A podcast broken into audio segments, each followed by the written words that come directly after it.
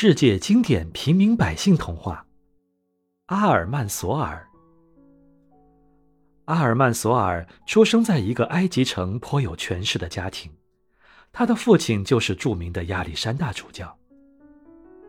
在他童年时期，阿尔曼索尔过得逍遥自在，享尽了人世间所有的荣华富贵，但他并不是娇生惯养的，智力上他在早期就受到良好的培养。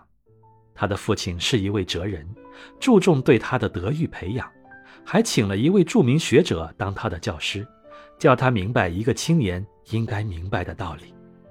阿尔曼索尔将近十岁的时候，法兰克人从海上入侵这个国家，对亚历山大人烧杀劫掠，犯下无数的滔天罪恶。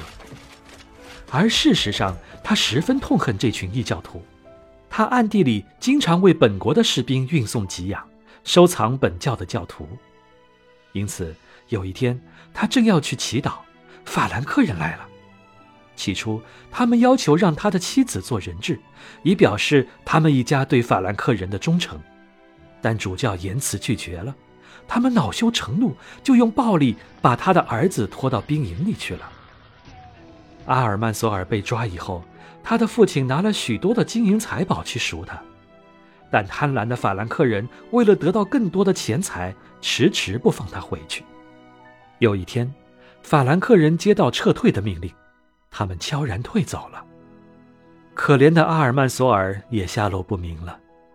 由于日夜思念儿子，阿尔曼索尔的母亲在阿尔曼索尔失踪不久以后就伤心的死去了。阿尔曼索尔的父亲自此开始四处奔波寻找他，但总是一无所获。年轻的阿尔曼索尔被劫持到法兰克人的军营中，他在那儿总的来说还不错，因为一个元帅把他带到自己的帐篷中，叫一个人替他翻译。听了这孩子的回答，很是喜欢，他便命令士兵负责料理他的衣食，不让他受到丝毫委屈。但这孩子怀念父母，心情非常不愉快，他哭了许多天，但泪水并没有感动那些法兰克人。后来营房拆了，阿尔曼索尔以为现在可以回家了，可是并非如此。军队到处流动，和奴隶起义军开战，打到哪儿就把他带到哪儿。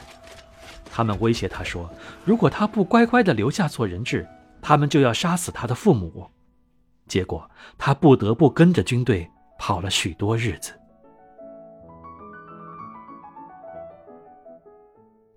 感谢您收听《世界经典平民百姓童话故事》，我们下期再见。